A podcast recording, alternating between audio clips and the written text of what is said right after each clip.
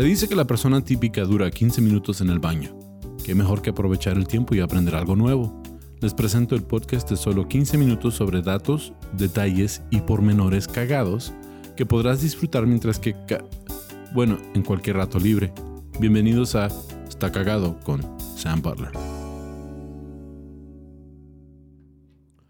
Bienvenidos a otro episodio de Está Cagado Podcast con mi invitado especial, Eduardo Lolo Espinosa. Lolo, bienvenido de nuevo aquí al podcast. ¿Qué onda? El último del año. El último del año. ya estamos terminando otro año. Ah, ya es el episodio 79 de Está Cagado, que viene siendo uh, pues, casi 160 episodios. Ajá, ya entre los dos, sí. Ya, entre los dos, sí, porque pues son, son temas distintos, aunque ya estamos repitiendo, entonces no sé si cuenta o no cuenta, pero estamos repitiendo. episodios, estamos, 160 episodios. Eh. Estamos repitiendo los de español en inglés y los de inglés en español. Pero quise terminar el año con, con un tema que yo ya lo había estado como investigando, nomás que también publicaron, ese es maldito internet. sí. Te leyó la mente. Sí, ya habían publicado un artículo, sí, a José, no me acuerdo. José Carlos, ¿no? Eh, José Carlos, sí. José Carlos ah, lo publicó en Los Cagadienses, pero sí era un tema que yo ya estaba más o menos viendo y es que pues hay datos curiosos y de, repente salen en, en, todas las redes, entonces ah, pues ha de haber salido el artículo y pues de ahí empezamos. Pero como pueden ver en los titulillos, vamos a hablar de los apaches en México. Ok, yo no sabía que había apaches en México fuera de cuando usan su imagen para campañas publicitarias ligeramente xenofóbicas. pues eh, eh, lo que pasa con los apaches es que sí eh, son son varios ah, distintas tribus que se han ido juntando. Ok. Y son semi-nómadas. Ok. Sí.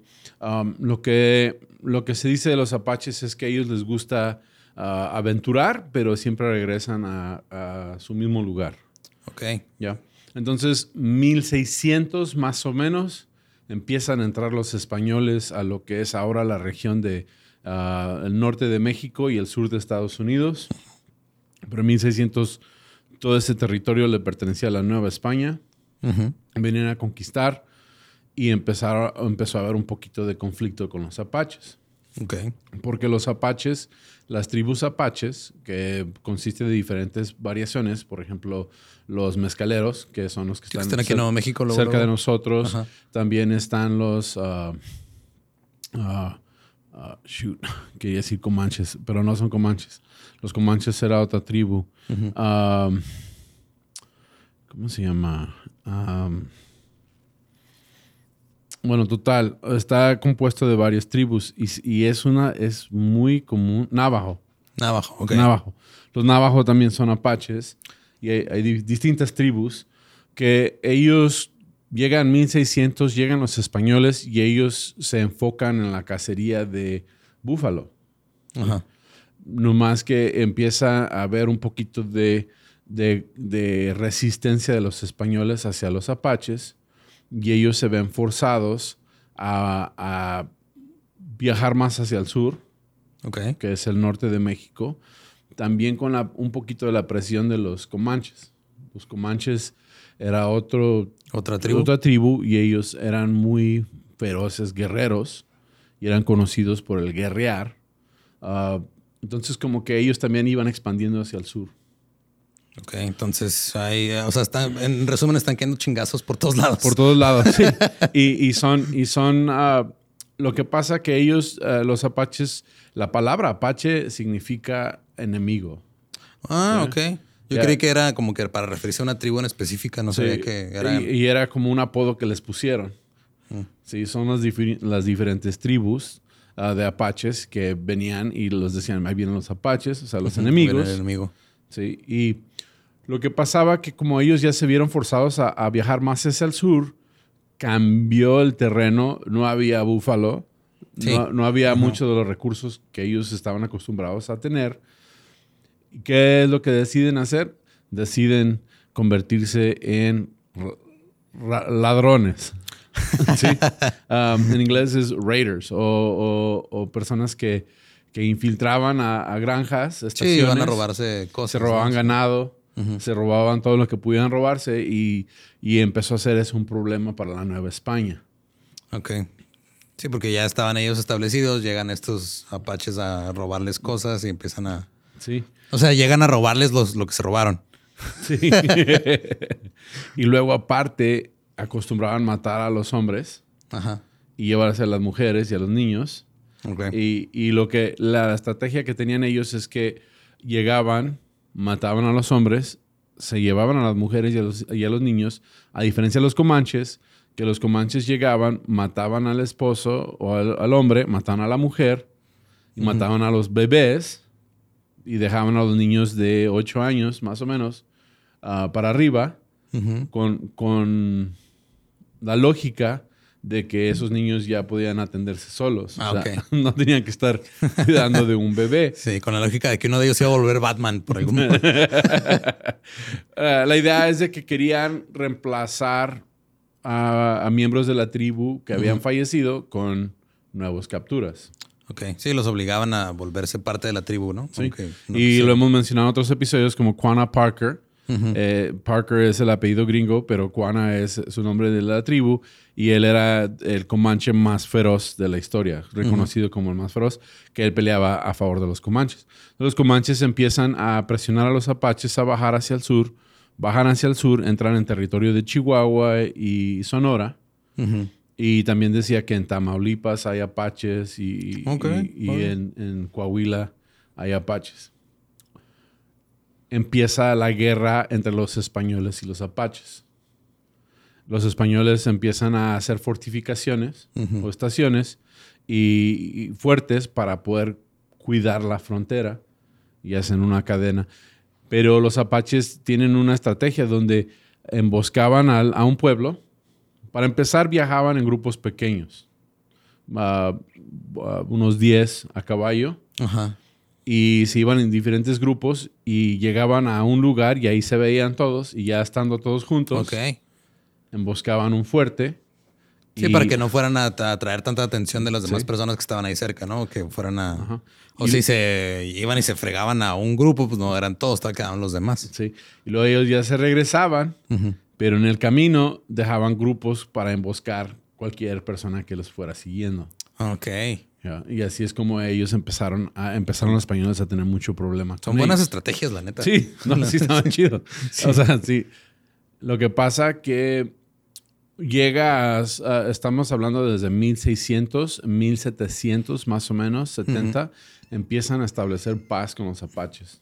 Okay. Algunos apaches se rinden de su, propia voluntad y llegan a los fuertes españoles y se les da uh, comestibles, se les da uh, uh, despensa y a ellos empiezan a, tener una buena relación con España. Entonces, la, costumbre mexicana de ganarte adeptos a base de despensas viene desde tiempos de los españoles y los, apaches. Sí, así es. y, ellos, ellos empiezan ya a tener una, una buena relación con los españoles. Pero pasa la Revolución Mexicana. Mm. La independencia, ¿no? La, independencia, sí, 1800. sí, la, la 1830. se empezó en 1810, se acabó en 1820 y tantos, creo. Bueno, se acabó. No me acuerdo cuándo fue la última. Pues eso como de 1830 a 1850 ah, se decae la relación entre los apaches y ahora el gobierno mexicano. Y empiezan otra vez los guamazos. sí. Y, ahora, especialmente en el estado de Chihuahua, em, eh, tuvieron muchos problemas porque estaban invadiendo fuertes, matando a ciudadanos mexicanos, robándose ganado. Decía un artículo que hasta 200 mil ah, cabezas, de ganado, se, habían robado. es un chingo. Es mucho. Entonces empezó a haber un, esta batalla y había grupos de voluntarios que iban detrás de ellos y se la pasaban cazando apaches. De hecho, el gobierno del estado de Chihuahua dio una recompensa por cada cabellera apache que, que Sí, era cuando llegaban y era ahora le quitarles el cuero cabelludo y con eso llegabas a cobrarnos cada uno que entregabas. Y entonces hay, hay, muchos, hay muchos ejemplos, y pues por el tiempo no, no podemos hablar de todos, pero muchos ejemplos donde ah, empezó también lo mismo en Sonora. Ahora, en ese entonces Sonora todavía era parte de Arizona. Ah, ok, sí, es cierto. Y también, cuando todavía no se dividía el territorio. no se dividía tanto. Y los apaches se defendían muy bien, eran muy feroces guerreros. Entonces, ah, también Sonora dio recompensa de 100 pesos por cada cabellera, uh, cuero cabelludo que entregaran. Pero Chihuahua, pues dijo, no solo ah, por los cueros cabelludos de, de, los varones, pero 50 pesos por cada mujer y 50 pesos por cada niño. Ay, güey, ya pusieron. O sea, ya lo que querían es eliminar el o sea, problema. Así funciona el libre mercado, te llega competencia, tienes, que, tienes que encontrar la manera de competir en un mercado reñido. sí. Entonces, había personas que, que se dedicaban a hacer esto. Al fin llegan los apaches a un acuerdo, empieza a haber paz entre los estados. Nos adelantamos un poco a 1930, que es, es, hace poco, no es hace, tanto tiempo. 90 años nomás. Sí. Uh, un grupo de apaches uh, invade un fuerte o un rancho, mata a la esposa y al niño de un ranchero y él junta cientos de voluntarios y se van a guerrear contra los, contra los apaches. Jurar venganza. sí, y ahora era tipo exterminio. El problema es que empezaron a matar apaches pacíficos. O sea, apaches que, que ya tenían la paz. Pues digo, siguiendo la lógica de por qué lo hicieron, que digo, está retorcido, pero pues ellos mataron a una mujer y un niño de un ranchero que no les hizo nada tampoco. Es, lo, es la clásica película de que mataron a mi papá, la de Solo, y yo voy, a, jugar venganza. sí. Ahora, 1850 empieza a expandirse Estados Unidos hacia el sur y los comanches empiezan a también presionar a los apaches y ya de repente hay una frontera. ¿Sí? Ahora, el dato cagado, o sea, a lo que quiero llegar, todo esto es como explicación, es de que todavía existen tribus apaches aquí en México. Ok. No más que el gobierno mexicano no lo reconoce. Ah, mira qué raro que el gobierno mexicano no reconozca culturas que llevan aquí siglos. Eso no pasa aquí en México. De hecho, yo bajé un artículo que hablaba de eso del gobierno de México, que decía que el último Apache se erradicó como en 1930. Se erradicó, o sea, como si fuera una plaga, güey. Ya están todos. Ese, es el lenguaje que usaron. lo erradicaron como si fuera una plaga. Ya, ya no existe la tribu Apache en México. Ahora, eso de como 1990s Ajá. Ah, las tribus apaches en Estados Unidos vinieron a México buscando familiares que se quedaron en México. Ok, pues sí, se les quedó gente de este lado. Y encontraron, encontraron descendientes de la tribu y les ofrecieron, porque en Estados Unidos, lo, em, como eso en 1930, reconocen a, los, a, las reservaciones de apaches como uh, países soberanos. Ok. ¿sí? Y eso coincide con que hay una depresión económica. Sí, la del 29. Sí, y se le hizo muy fácil al gobierno decir, ah, ustedes son su propio país. Ajá, y ustedes, encárguense de ustedes mismos. Es su pedo, mira. Yo estoy batallando ahorita con gente que se me está tirando los edificios porque ya no hay comida. Entonces tú allá haz lo tuyo. Entonces, 2000, ah, en el 1990 les ofrecen visa a los apaches en México para vivir en la reservación uh, nativoamericana en Estados Unidos, en lugares de Arizona, Nuevo México, Oklahoma, Texas. Jerónimo es el, líder apache más famoso, que pues él para el 1930 ya había fallecido, pero rehusaron irse los, los, apaches, no se, quisieron ir. no se quisieron ir porque las condiciones de vida eran peores en la reservación que en México. Ah, cabrón, eh, punto para México. Sí. Sí. qué, feo, güey. Pero empiezan, empieza a haber casinos y empieza a haber mejoría para los nativoamericanos en Estados Unidos. No, todavía quisieron reclutarlos para que se regresaran a sus, terrenos nativos. No quisieron, quisieron quedarse en México. Ok. Ahora, en, en 2016, empezaron a buscarse entre ellos, los apaches, y lo que pasa es que para, para sobrevivir, lo que decidieron hacer es camuflajar, camuflajarse. Camuflajearse. Como, camuflajearse sí. como mexicanos. Entonces muchos de ellos que son apaches, los ves y piensas que son mexicanos, hablan español. De hecho, el idioma... Uh, se integraron para sobrevivir básicamente. Y algo que sí decía el gobierno mexicano es que es impresionante cómo ellos sobrevivieron 400 años siendo perseguidos por tanto los españoles. Claro, es, es, impresionante cómo, han, cómo se nos han escapado tantas veces. Sí. Entonces en el, en el 2016 empezaron a buscarse entre ellos y en el 2017 pusieron petición ante el gobierno mexicano para ser reconocidos como tribu en México. El gobierno mexicano dijo que no. ¿sí? Entonces en el, en el 2019, eh, que fue el último artículo que yo encontré, hablaba en cuanto a cómo ellos ahorita están luchando por ese reconocimiento aquí en México como una de las tribus de México. Pues sí, o sea, llevas años persiguiéndolos y según tú los erradicaste como si fueran una plaga. Plaga de, de insectos o de algo. Pues mínimo dales el, el reconocimiento que tienen. Sí, y a mí se me hizo bien cagado porque cuando pensamos en los apaches, especialmente nosotros. Aunque bueno, también o sea, está al otro lado que si te reconoce el gobierno, luego va a venir a perseguirte el SAT. Entonces. no, mejor quédense así, chavos.